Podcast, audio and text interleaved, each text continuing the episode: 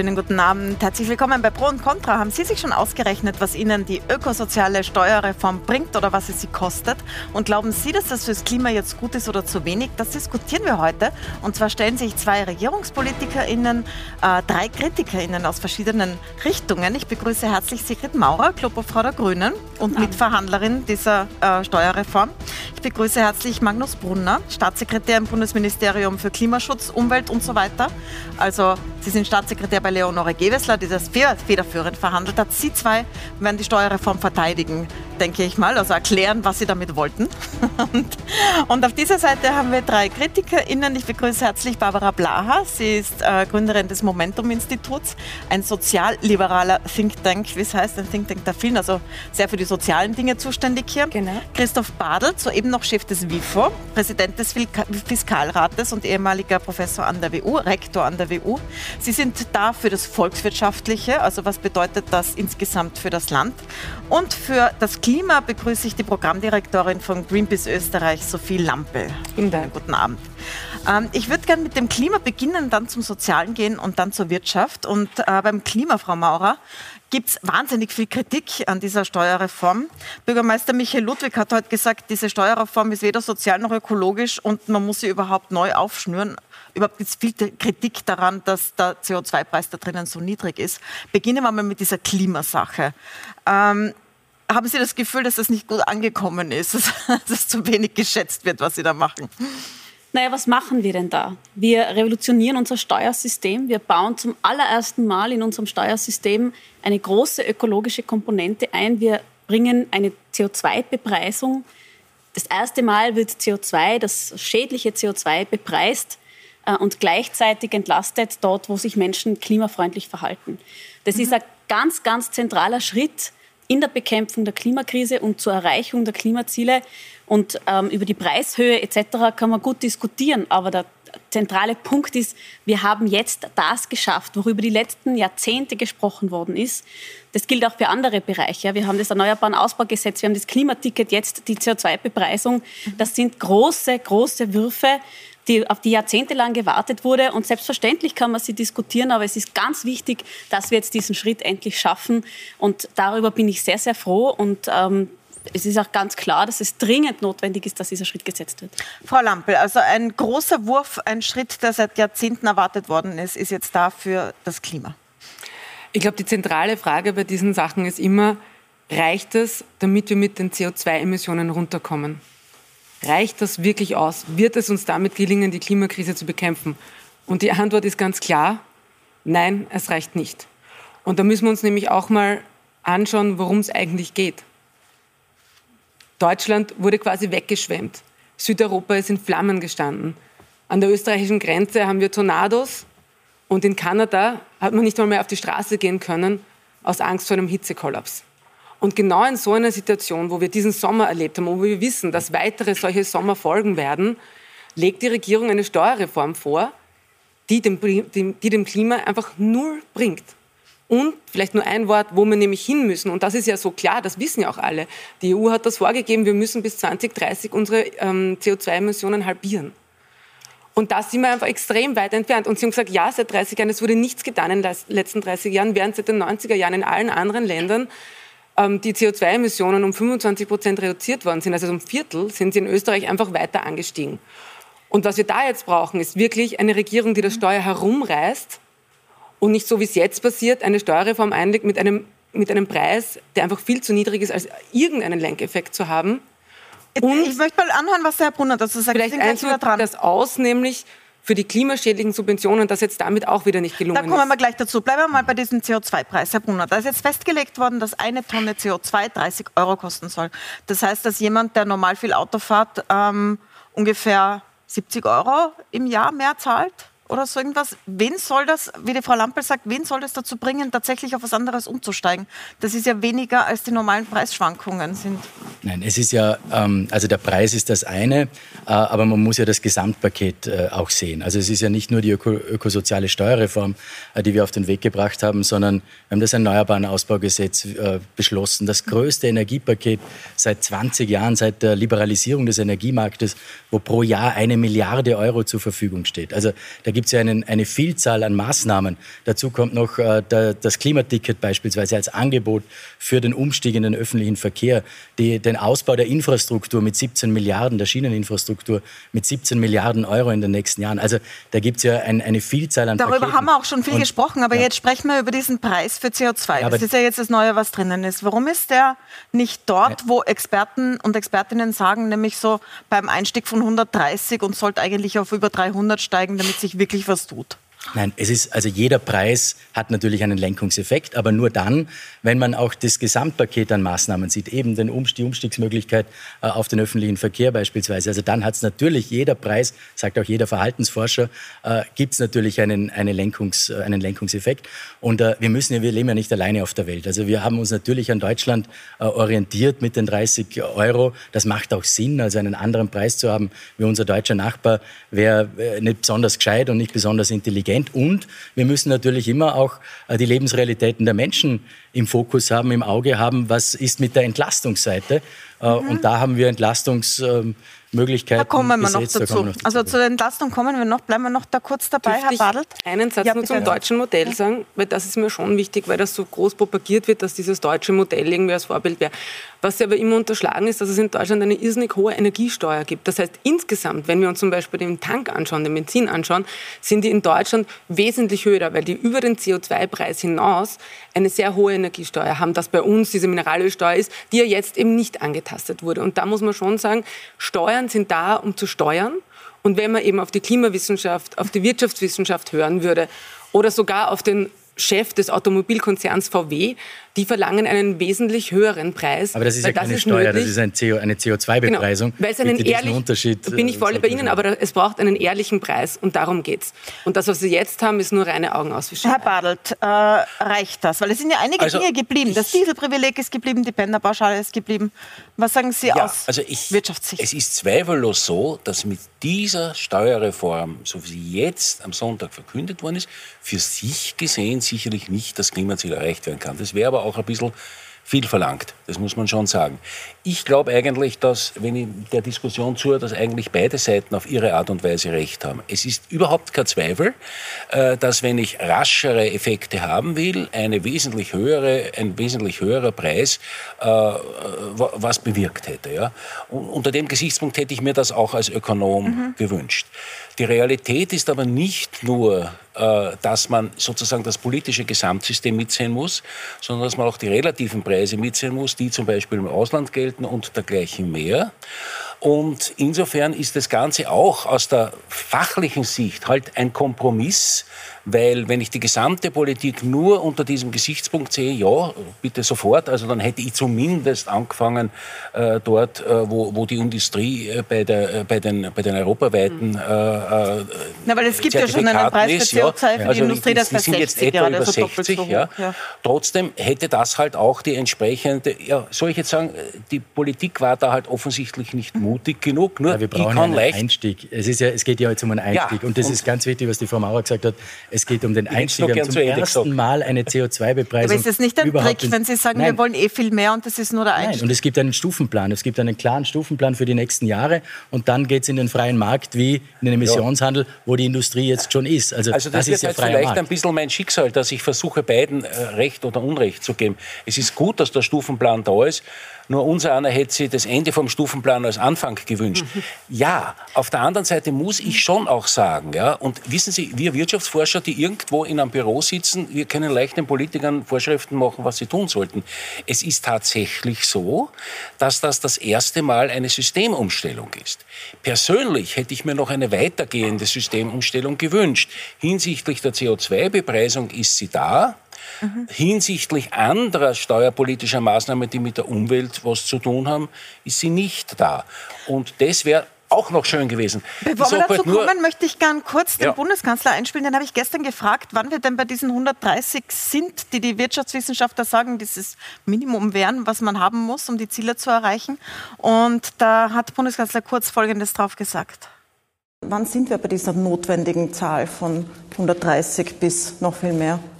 Die findet sich in dem Stufenplan überhaupt nicht, diese ja, Zahl. Da geht ja nur bis sondern, 55, das ist unter dem jetzigen Markt. Von 30 bis 55 Euro.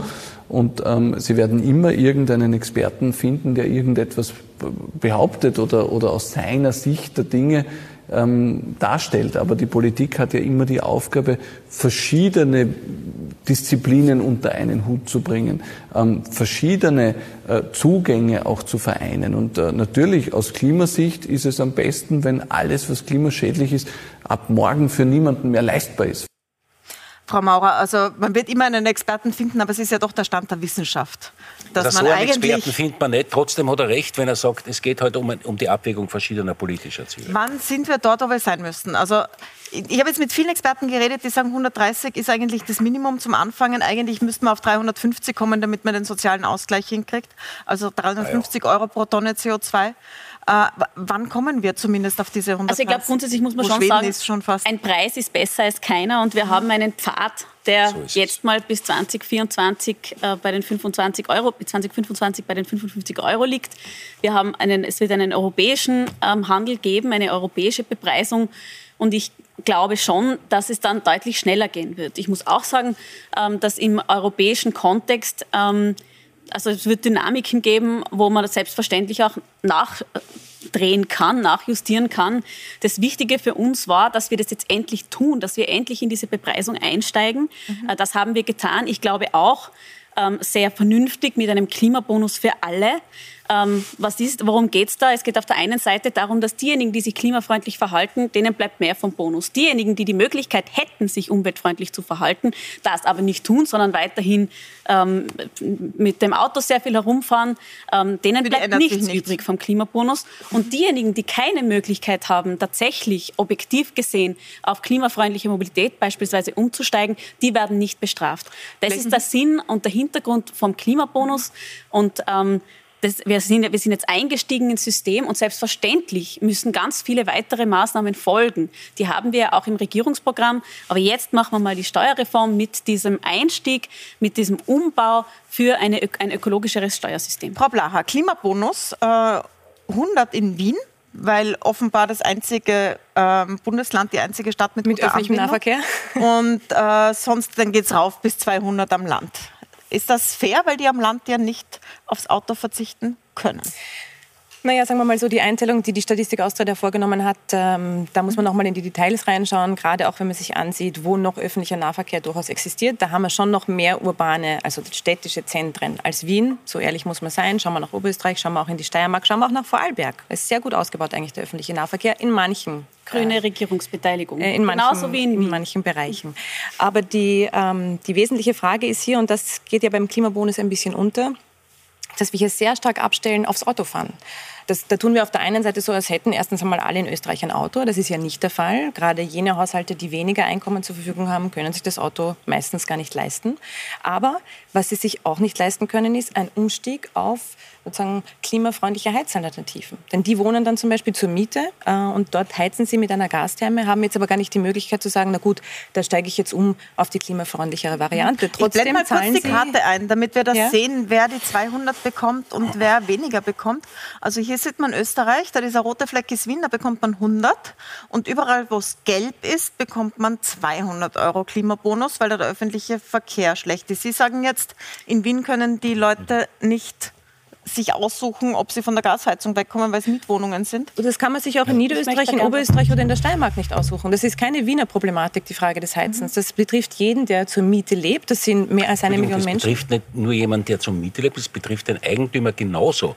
Das, das ist ein riesiges technisches Problem, in einem Zinshaus äh, einfach die Gasheizungen auszuschalten. Frau Maurer, können Sie uns da aufklären? ausführen wird, äh, wird, wird das Füllhorn kommen, der Vermieter hat also durchaus Förderungsmöglichkeiten. Der Frau Blacher, hocken wir uns mal an, was die, was die Frau Maurer genau. sagt dazu. Also ich möchte zuerst was sagen zu dieser Karte. Aha. Wie entsteht die? Aus zwei Indikatoren der Statistik Austria. Das eine ist Urbanität.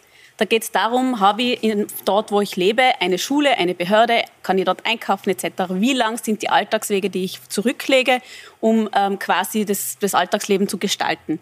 Das ist ein Unterschied, ob ich in einem Dorf lebe, wo halt das alles nicht da ist, oder ob ich in einem urbaneren Zentrum äh, lebe, wo das, wo, das, äh, wo das geht. Das ist der eine Indikator. Der andere Indikator ist der Ausbau des öffentlichen Verkehrs nach verschiedenen Qualitätsstufen. Und da ist es halt so, dass Wien nach zehn Jahren grüne Regierungsbeteiligung den am besten ausgebauten Nahverkehr hat. Das ist unvergleichbar, auch mit anderen Landeshauptstädten. Da gibt es keinen Nachtbus, mit dem die Leute nach der Schicht Aber nach Hause fahren keiner können. sagt, Wien hätte keinen Das guten ist- öffentlichen Nahverkehr. Also warum wird die Karte verteidigt, was die Das- öffentlichen Nahverkehrssachen Nein, betrifft? da, ich darf nicht gar nicht aussprechen. Das, ist, das sind die beiden Indikatoren, die miteinander verschnitten werden und die diese Karte ergeben. Aber die Frage ist, Was warum das- nicht die Heizung zum Beispiel? Ähm, die, also welche Wohnungen welche Heizungen haben. Äh, es ist nicht möglich, eine individuelle Bepreisung vom Haus von Corinna Milborn zu machen. Das geht nicht.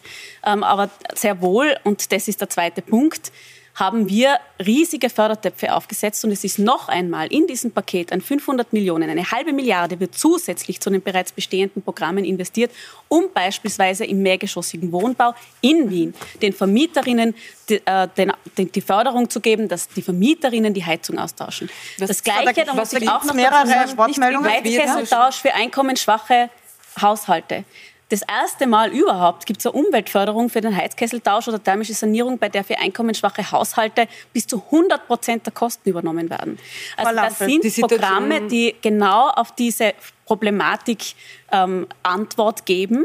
Äh, Ja, das ist, also ich kann dieses, die Heizproblematik mit dem Klimabonus alleine nicht lösen, aber selbstverständlich, und wir haben alle Modellrechnungen, ich hätte sie auch mit, ähm, wir haben das selbstverständlich auch für Wien durchgerechnet. Es bleibt auch, also mit diesen 100 Euro, die klassische Altbauwohnung, 55 Quadratmeter, Studentin oder was auch, gibt es ganz viele verschiedene Beispiele. Es bleibt was übrig. Dieser Bonus wird nicht aufgefressen von den, von den steigenden Heizkosten und dementsprechend glaube ich, ist diese regionale Differenzierung sehr wohl zulässig, nämlich weil Wien hat fast die Hälfte des Energieverbrauchs aller anderen äh, Bundesländer und in Wien ähm, haben, gibt, hat die Hälfte der Leute auch kein Auto. Das heißt, es ist dort einfach die Belastung von einer CO2-Bepreisung deutlich geringer und das sehen wir auch beispielsweise in einer Studie des Budgetdienstes oder des Genau, aber In- vielleicht- Frau Maurer, die Frau, können wir jetzt- lass mal die Frau Lampel einmal was dazwischen sagen, bitte, Genau, Frau vielleicht nur, Lampel. weil dieser soziale Aspekt ähm, gekommen ist. Auch uns ist es natürlich wichtig, dass Dinge langsam äh, funktionieren und dass es einen guten Einstieg gibt.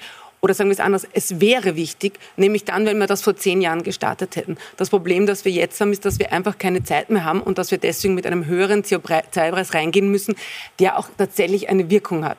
Wir haben das schon als Beispiel erwähnt, Tankstelle, 8 Cent, das, ist, das macht sich überhaupt nicht bemerkbar und wird null Effekt haben. Aber was wir jetzt zusätzlich haben, auch mit dieser regionalen Einteilung einerseits und dem Fakt, dass dieser Klimabonus nicht wirklich sozial gestaffelt ist, passiert es uns, dass der Top-Manager, der irgendwie in den Wiener Speckgürtel rauszieht, 150.000 im Jahr verdient, mit seinem SUV mit 350 PS irgendwie in die Wiener Innenstadt brettert, in seinen Glaspalast, dort vielleicht mit Garage, der kriegt A, einen Klimabonus von 130 Und dem wird ihm Euro. nichts übrig der bleiben kriegt bei diesem B, der kriegt wenn ich bitte fertig sprechen dürfte, Frau Maurer, das wäre sehr lieb. Der kriegt, der kriegt auf der zweiten Seite eine Begünstigung für seinen Diesel und, auf, und drittens bekommt er auch noch die Pendlerpauschale dazu. Das heißt, der ist mehrfach gefördert und dabei könnte er ganz einfach in Mödling in die Bahn steigen, Intervall 10-Minuten-Takt, 20 Minuten nach Wien rein und das aber, das verhindern wir nicht. Das heißt, diese, was wir schaffen, ist, dass diese, Klima, also diese Steuerreform nichts fürs Klima macht und wem sie aber was bringt, ist Konzernen und auch den Frau Lampel, das würde ich gleich gern nachfragen. Herr Brunner, es gibt äh, 5 Milliarden Subventionen für klimaschädliches Verhalten in Österreich. Also für, es gibt ein Dieselprivileg, das ist äh, geringer besteuert, das Kerosin ist geringer besteuert. Jetzt ist auch schon wieder das Diesel für die Bauern, kriegt jetzt auch wieder die geringere Besteuerung zurück, die war schon einmal weg und so weiter. Könnte man nicht die einfach, die Pendlerpauschale befördert, das auch noch, dass man mit dem Auto fährt.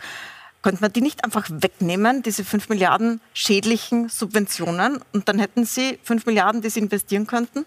Das Leben ist nicht ganz so simpel, wie es vielleicht jetzt. Äh, Ja, wie die Frau Lampel aber sagt, ist, wir haben ja nicht so viel Naja. Zeit. Naja, eben. Vor 20 und drum, Jahren war es besser jetzt wichtig, gegangen, dass wir, oder? diesen, dass, dass wir diesen Einstieg in die Bepreisung geschafft haben. Äh, Das wird mit dem Stufenplan nach oben gehen, es wird dann im freien Markt gehen. Aber was ich schon noch sagen muss, es ist ja, man darf ja nicht diese Einzelmaßnahmen sich nur anschauen und herausnehmen, sondern man muss ja schon das Gesamtpaket äh, sehen. Die Sigi Maurer hat vorher Aber einige Entschuldigung, ich Beispiele habe das vorher genannt. schon gesagt. Ja. Haben wir die zentrale Frage ist, reicht das, damit wir mit den Ja. CO2-Emissionen Ja, wenn Sie runterkommen? mir- und das reicht einfach fix nicht. Äh, und da ist ja das Problem. Und das Desaster, das ja beginnt, ist ja nicht nur die Steuerreform, sondern es kommt jetzt das Klimaschutzgesetz. Da geht es eigentlich darum, dass man jährlich den Reduktionspfad für die CO2-Emissionen fixiert. Auch da weiß man nicht, was man zu erwarten hat. Die andere Geschichte ist, dass wir aktuell gerade eine riesige Diskussion rund um Straßenbau haben. Und da ist auch die Frage, wird sich diese Betonierer-Mentalität aus den 70er Jahren durchsetzen und werden wir plötzlich mit Autobahnen Herr neue Brunner, Autos, bitte, ja, Sie waren mitten im Wort, aber neue antworten Autos, Sie gleich direkt drauf. Danke, Frau Lampel. einen Satz noch fertig, neue Autos und neuen Verkehr machen. Und da ist, da ist ja das Problem. Und das wird erst recht dann wirklich zur Nagelprobe für diese Koalition. Ja, was ich noch ergänzen wollte zu vorher, wir haben ja natürlich schon äh, Maßnahmen gesetzt im Erneuerbaren Ausbaugesetz, beispielsweise die, die Anschlüsse an die Fernwärme. Also das ist ja alles eben ein Gesamtpaket und nicht nur, bitte nicht immer diese Einzelmaßnahmen herausgreifen, weil natürlich mit der ökosozialen Steuerreform alleine werden wir die Klimaziele nicht schaffen, das ist schon klar, aber mit dem Gesamtpaket werden wir es schaffen. Und bitte nicht nur simpel diese, diese äh, einen Dinge rausnehmen, sondern schon ein bisschen das große Ganze auch Ja, sehen, wie der Brunner, Professor Badelt richtig einfach. gesagt hat. Also- Zu Beginn müssen wir, müssen wir als in der Politik natürlich einfach und einfach schon das, das, Ganze, das große Ganze sehen. Der Herr Badelt hupft Nicht mir gleich aus seinem Sessel, weil er was sagen will. Nein, ich hupfe nicht aus dem Sessel, ich hätte heute nur ganz gerne noch was gesagt. Bitte. Ich glaube, dass wenn es von der, sozusagen von den Konzepten in die reale Politik geht, dass man auch einen Schuss Pragmatismus braucht. Ich sehe den, den, die Bezugnahme auf diese Daten der Statistik Austria, die ja schon vorher da waren, die sind ja nicht gemacht worden, um irgendeinen Klimabonus äh, zu rechtfertigen, sondern die, das ist an und für sich ein, eine wertvolle statistische Quelle.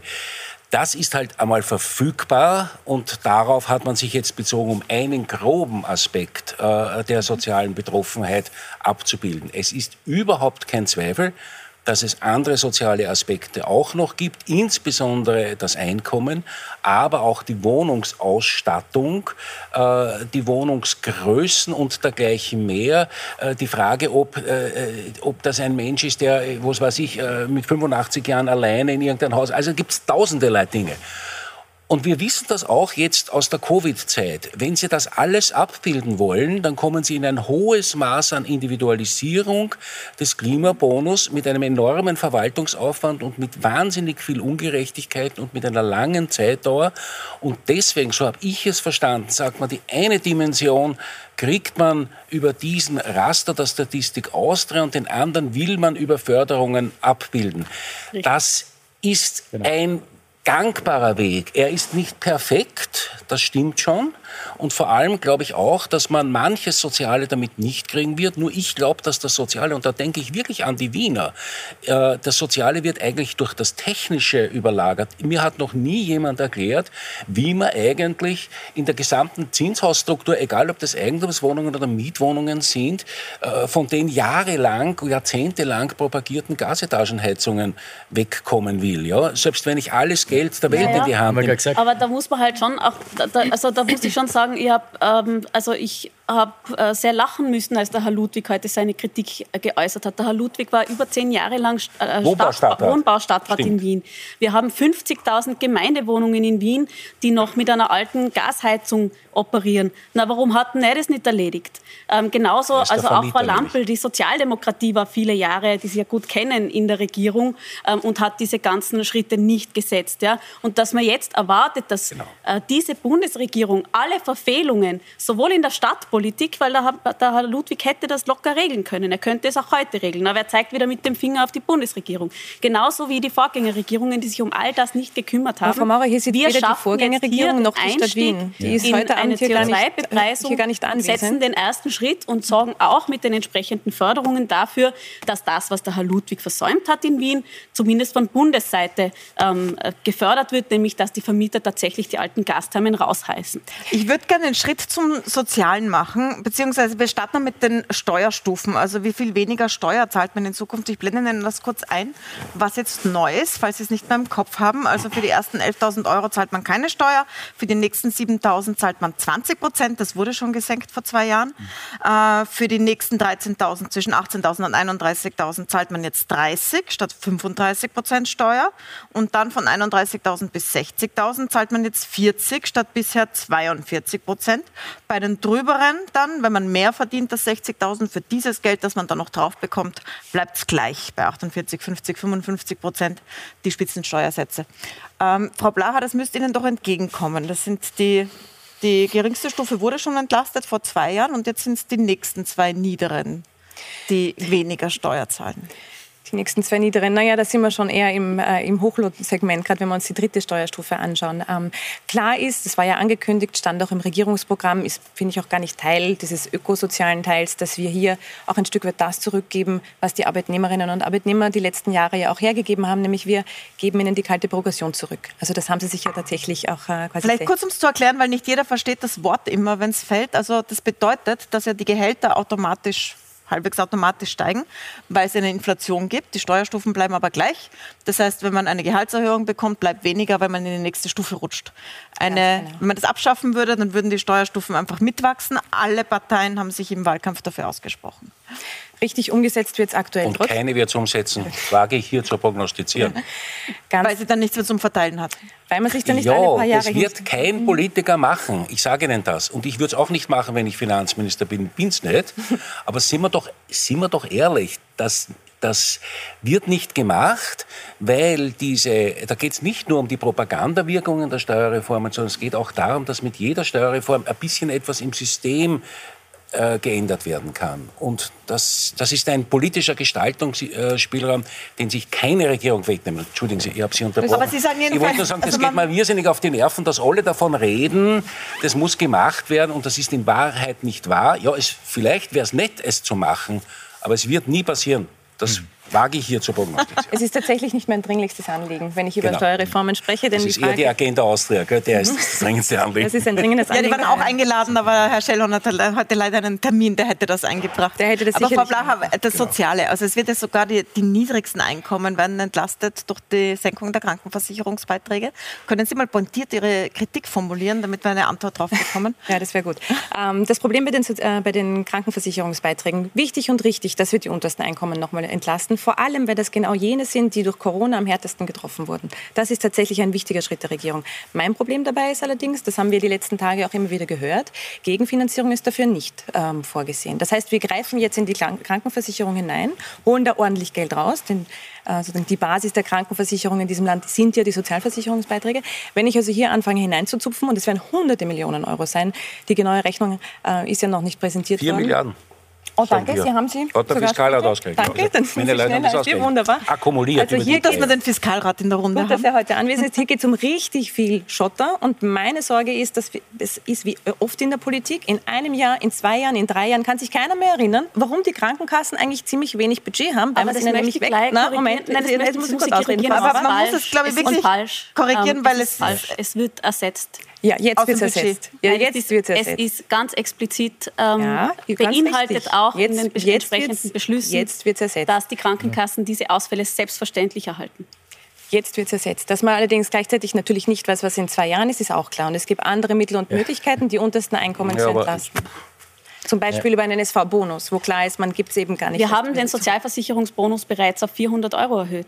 Ja, und man hätte ihn noch weiter erhöhen können. Also das gibt es natürlich noch ein bisschen einen Spielraum, aber genau. das haben wir bereits gemacht.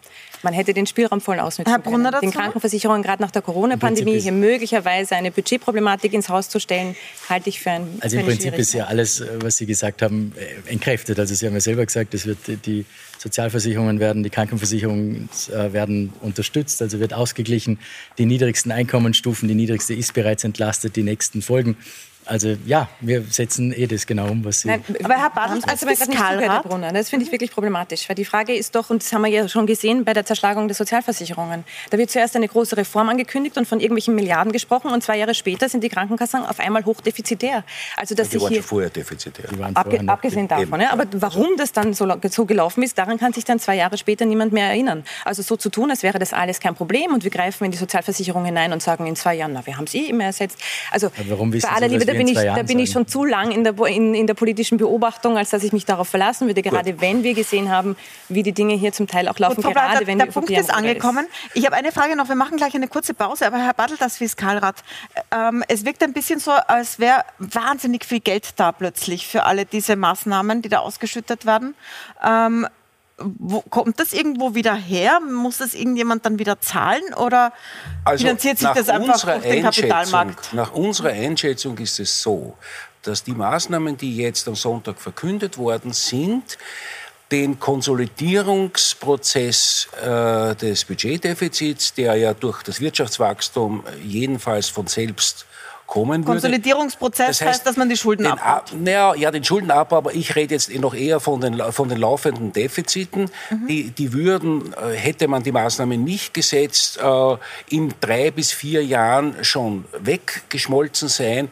Das wird nach unseren ersten Schätzungen ungefähr um ein Prozentpunkt nach unten verschoben. Das Was heißt, bedeutet wird, das jetzt für den normalen Österreicher? Das bedeutet ihm zunächst einmal nichts anderes, als dass wir später ein ausgeglichenes Budget haben werden. Man muss wirklich sagen, die Ökonomen sagen Ceteris Paribus, also wenn sonst alles gleich bleibt, heißt mhm. das, dass wir ein paar Jahre, wahrscheinlich zwei Jahre später ein ausgeglichenes Budget haben, als wir das jetzt hätten. Und das ist für sich genommen kein riesiges Problem, weil die mhm. Verschuldung im Augenblick sehr leicht zu bedienen ist, die Verschuldung sowieso sinken würde. Mein größeres Problem, das ich sehe, ist, dass man eigentlich diese Maßnahmen in Konkurrenz sehen muss zu langfristigen Maßnahmen, die den öffentlichen Haushalt in der längeren Zukunft belasten. Das heißt, im Staat bleibt kein Geld für die großen Umstellung. Ne? Ja, das ist, Gott sei Dank ist es nicht so arg. Es bleibt ihm weniger Geld äh, und für die großen, meistens demografieabhängigen Kostenbereiche. Das ist in Wahrheit ein, ja, eine Abwägung, zum Beispiel, aber auch die Pflege oder auch die, die Gesundheitsausgaben. Und das heißt, es ist eine Art Abwägung, nur muss man sagen, das hat eigentlich jetzt nichts mit der Ökologisch Ökologisierung des Steuersystems zu tun, denn die äh, ist, es ist nicht einmal aufkommensneutral, weil in Wahrheit gibt man da ein bisschen mehr aus. Erst im Jahr 2025 wird es ungefähr gleich sein, aber über die ersten paar Jahre sind die Ausgaben größer als die Einnahmen.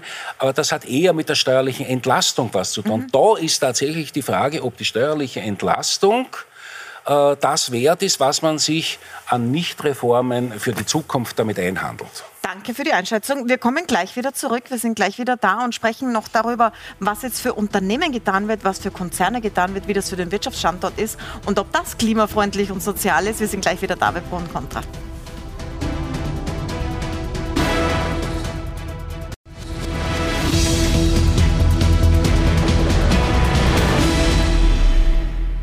Willkommen zurück bei Pro und Contra. Wir sprechen über die ökosoziale Steuerreform, die die Regierung beschlossen hat vor wenigen Tagen.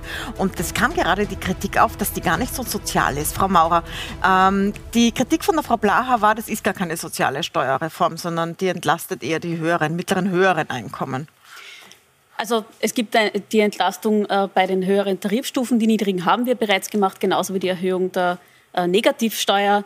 Ähm, aber einen Punkt möchte ich schon ganz zentral erwähnen. Der Klimabonus, den wir jetzt auszahlen, der, den alle bekommen, vom Baby bis zur Uroma, in gestaffelter Höhe, also in 100, 133, 167 und 200 Euro, ähm, der ist auch einer sozialen Perspektive extrem gut. Auf der einen Seite, es bekommen ihn alle, auch Arbeitslose und Mindestsicherungsbezieherinnen. Wir haben sonst oft die Situation, dass nur jene was kriegen, die Steuern zahlen und jene, die so geringe Einkommen haben, dass sie keine Steuern zahlen, die gehen leer aus. Also diesen Bonus bekommen gar alle.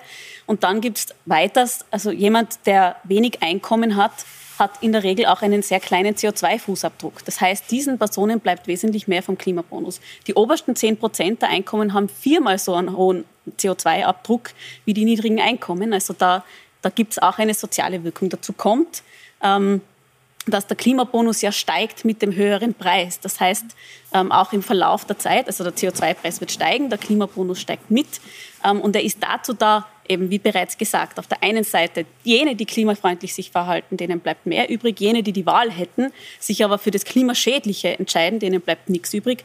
Jene, die keine Möglichkeit haben, umzusteigen zum jetzigen Zeitpunkt, die werden nicht bestraft. Das ist der Sinn und Zweck hinter dem Klimabonus. Und aus einer Verteilungsperspektive ist das, glaube ich, wirklich ein sehr gutes Modell. Ähm, weil es einfach alle bekommen und weil, äh, weil es tatsächlich auf, diese, auf das Umweltverhalten abstellt. Herr Brunner, ähm, die ÖVP wollte ja nicht, dass es alle bekommen, sondern die, die arbeiten, wenn ich das richtig verstanden habe, in den, was da herausgedrungen ist ja, aus den Verhandlungen. Wieder, auch hier wieder ein Gesamtpaket. Der Klimabonus mhm. ist, ist für alle da. Äh, und natürlich äh, profitieren von der gesamten Steuerreform auch die, die jeden Tag arbeiten gehen und Steuern zahlen, auch. Ja, selbstverständlich. Und das ist ja auch sozial. Und zum Sozialen schon noch zwei Sätze. Also die, diese ökosoziale Steuerreform ist sowas von sozial, weil sie auch auf die Lebensrealitäten der Menschen Rücksicht nimmt. Und das ist das hm. Entscheidende. Das ist nicht nur im stillen Kämmerchen äh, irgendwas aufgemalt, sondern es nimmt ganz klar auf die Lebensrealitäten Rücksicht. Und das ist, glaube ich, ganz wichtig immer zu betonen. Aber wir vermischen hier verschiedene Dinge. Die Frage des Klimabonus zum Beispiel Frau Maurer, da bin ich ganz bei Ihnen. Mir ist eine Pauschalzahlung in dem Fall auch lieber als die andere Variante, die vielleicht im Vorfeld auch diskutiert wurde. Das ist die fairste Möglichkeit, wenn wir es aus einer sozialen Perspektive betrachten. Sie sagen, ähm, die, die Steuerreform sei für alle da, dann muss ich nur einen Blick auf den Familienbonus werfen und sage ganz klar, das stimmt halt nicht.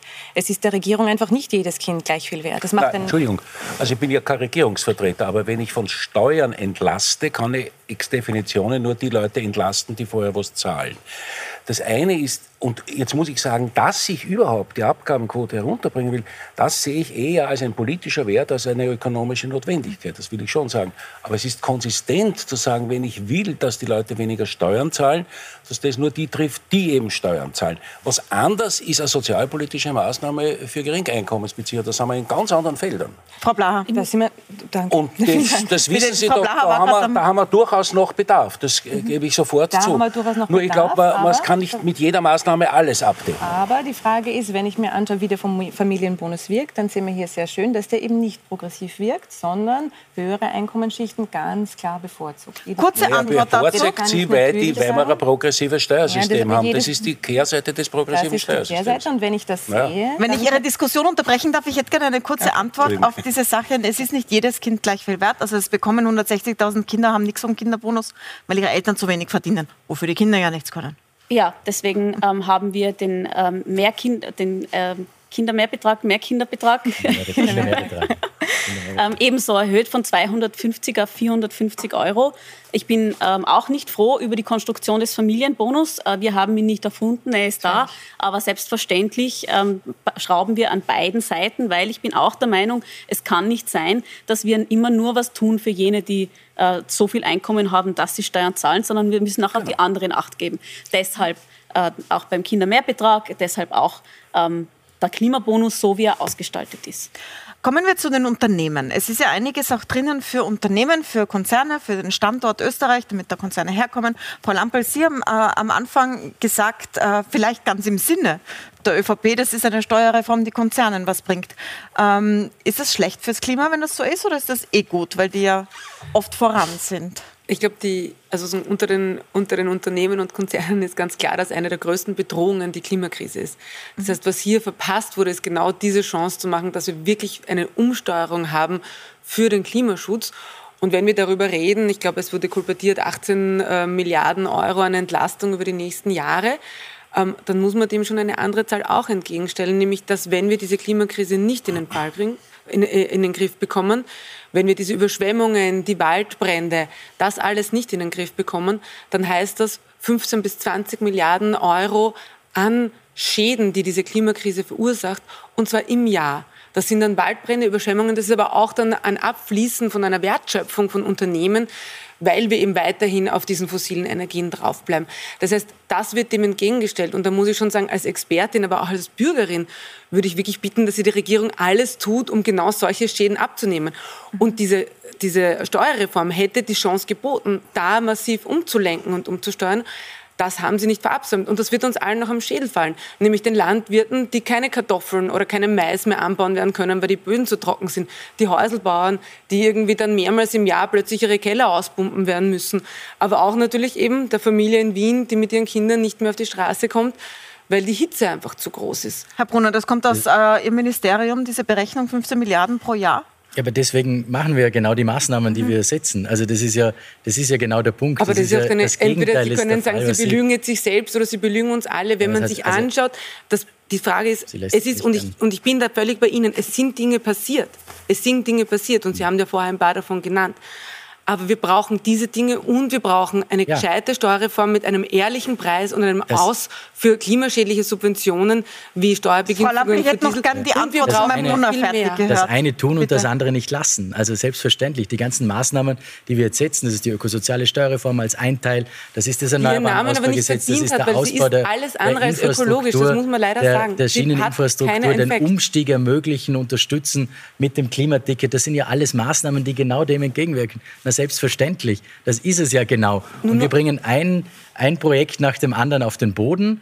Jetzt kann man sagen, wir können es schneller auf den Boden bringen. Ja, aber wir bringen es jetzt einmal auf den Boden. Wir, bringen, wir sind die Ersten, die jetzt einmal die in die CO2-Bepreisung reingehen. Also das ist ja nicht, das ist ja nicht nix, um Gottes Willen. Das ist, und ich bin jetzt wirklich als, als Vorarlberger Alemanne nicht, äh, nicht normalerweise der, der euphorische äh, Ausbrüche hat. Aber das ist einfach die, die größte Steuerreform, die wir je gesehen haben und noch ökosozial ist, nämlich ökologisch und sozial ist. Also Mehr geht nicht. Herr Brunner, ich würde gerne einen, einen Slogan, Schritt den machen. fahren, aber die große, die zentrale Frage ist ja tatsächlich, schaffen wir es damit, mit den CO2-Emissionen runterzubekommen? Ja. Kriegen wir damit Überschwemmungen mit?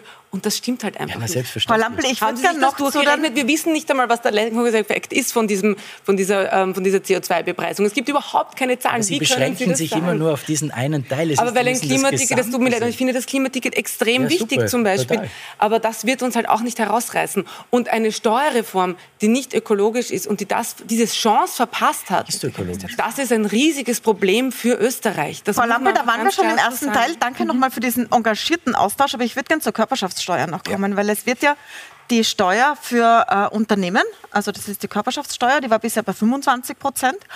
Relativ niedrig im europäischen Vergleich. In Deutschland sind es 30 zum Beispiel. Und die sinkt jetzt auf 23 Prozent. Sie haben das sehr stark kritisiert, Frau Blaha. Warum eigentlich? Weil die, die Argumentation ist ja mehr Investitionen, mehr Arbeitsplätze. Ja, allerdings stimmt das nicht. Das ist in der wissenschaftlichen Literatur tatsächlich äh, durchaus umstritten. Und wir müssen uns auch anschauen, in welcher zeitlichen Komponente das erfolgt. Wir haben eine riesen wirtschaftliche Krise hinter uns und völlig zu Recht hat die Republik, hat auch die Regierung entschieden, wir müssen die Unternehmen gut durch diese Krise führen. Wir müssen denen großzügig finanziell helfen. Da muss man sich mal anschauen, Österreich hat fast 5 Prozent des Bruttoinlandsproduktes in die Unternehmenshilfen gesteckt. Das ist mehr als jedes andere Land in der Europäischen Union. Der Schnitt ist bei 2 Prozent. Das heißt, wir waren unfassbar großzügig. In Zahlen gesprochen sind 18 Milliarden Euro in die Unternehmen gegangen im Jahr 2020. So, und in dieser jetzigen Situation ist ja auch klar, Herr Bartelt hat schon angesprochen, der Budgetspielraum der nächsten Jahre ähm, ist auch für alle interessant, die sich mit der Klimakrise auseinandersetzen. Da wird es ja auch um Investitionen gehen und auch um Spielräume, die die Regierung hier hat. So, und jetzt muss ich mir natürlich anschauen, wie werden wir denn diese Krise bezahlen? Und dann wäre mein Zugang eigentlich, na gut, wenn die Unternehmen gut gestützt wurden in diesen schwierigen Monaten, dann ist es doch nur fair, danach auch zu sagen, wir be wir beteiligen euch weiterhin an den Budget, also am Staatshaushalt. Und da jetzt herzugehen und zu sagen, wir schenken den, und man muss sagen, den ganz großen denke, Unternehmen, denn die Körperschaftssteuer kommt ja zu drei Vierteln von den ganz großen Unternehmen in Österreich, gerade mal 3000. Dazu sagen, wir verzichten im Jahr auf fast 800 Millionen Euro Einnahmen aus der Körperschaftssteuer. Das ist ein großzügiges Geschenk mit einer sehr überschaubaren Wirkung. Ähm, Das, das, Herr Brunner zuerst und dann Herr Badelt. Vielleicht Herr Brunner eine kurze Antwort. Na, erstens Was ist ja nicht so, Gedanke? dass es immer die Körperschaftssteuer ist nur für Konzerne da. Das, ist, das stimmt natürlich hinten und vorne nicht. Und es ist ja auch die Entlastung für die kleinen, für die mittleren Unternehmen, von dem leben wir. Und natürlich auch für die Einpersonengesellschaften, weil wir die, weil wir die Steuerstufen runtersetzen. Also, Also die ja Einpersonenunternehmen wieder haben ein- mit der Körperschaftssteuer wirklich Na, eben gar nicht, nichts zu tun. ja Also, die, also die da jetzt Hab hineinzuschmeißen, ist ein bisschen unlauter, das habe ich ja finde ich, gerade äh, Herr gesagt. Brunner. Dass es, Und wir müssen uns mal anschauen. Ja. Aber das, lassen Sie den Brunner fertig antworten. Sie kann ja gerne weiterreden. Das ist Na, mir geht es nur um die Fakten. Ja. Und wenn klar ist, drei Viertel des Volumens aus der Körperschaftssteuer kommt von 3000 Unternehmen. Das, das sind 1,9 Prozent der Unternehmen, die wir in diesem Land haben. Ja, aber wieder so das eine ist- Einzelmaßnahme ist- herauszunehmen und die Das ist Entlastung ziemlich teure. der- Das sind der 800 EPO Millionen Euro. Ja, es geht aber auch, Sie haben, Sie haben vorher die, die, äh, die Unterstützung in der Krise genannt. Ja, das, da geht es ja auch um Arbeitsplätze, die gehalten werden konnten. Also zu ja sagen, das ist ein. Geschenk, um Gottes Willen, das ist ja der total falsche Ansatz. Das ist eine Unterstützung Senkung der der Wirtschaft, dass wir den Wirtschaftsstandort Österreich so weiter behalten können, ausbauen können, die Arbeitsplätze. Meine, darum haben wir ja so eine niedrige Arbeitslosigkeit momentan, wie wir haben, Gott sei Dank. Ja, das hat schon auch natürlich äh, damit zu tun. Herr Badelt, die Frau Blaha sagt, also, das ist ein Geschenk an wenige. ich bin ja gegen viele Argumente, die die Frau Blauer sagt, aber ich bin auch gegen die äh, Senkung der Körperschaftssteuer oder äh, sehr, sehr kritisch. Ich, ich sage zuerst einmal, äh, wo ich Ihnen widersprechen würde.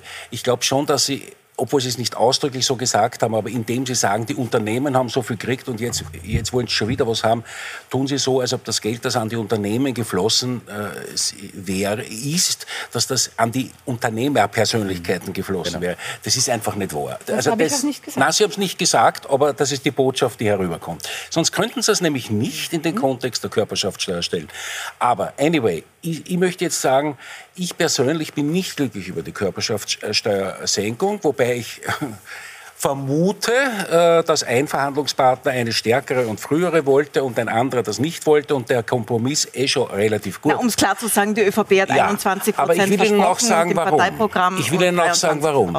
Ich glaube, äh, dass äh, es bei einer Entlastung des Unternehmenssektors wichtig ist zu betrachten, welche volkswirtschaftlichen Folgen wir damit verbinden.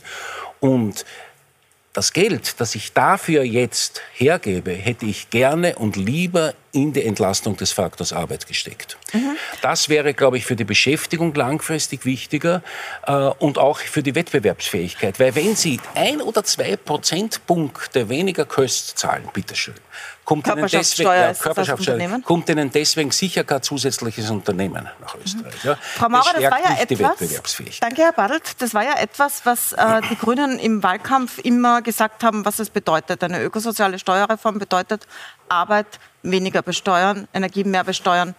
Ähm, Warum dann die Körperschaftssteuersenkung stattdessen? Nein, es ist kein Geheimnis, dass uns selbstverständlich die Körperschaftssteuer kein Anliegen war. Wir hätten auch eine Lohnnebenkostensenkung oder beispielsweise Dinge, die wir bereits gemacht haben, äh, wieder, also Förderungen von Investitionen hätten wir besser gefunden. Aber diese Steuerreform ist irgendwo auch ein Kompromiss. Wir sind zwei verschiedene Parteien. Die ÖVP hat sich gewünscht 21 Prozent. Wir haben uns äh, gewünscht keine Prozentpunktsenkung. Gelandet sind wir bei zwei Prozentpunkten. Ich glaube, es ist verträglich. Ich bin auch nicht wahnsinnig glücklich darüber.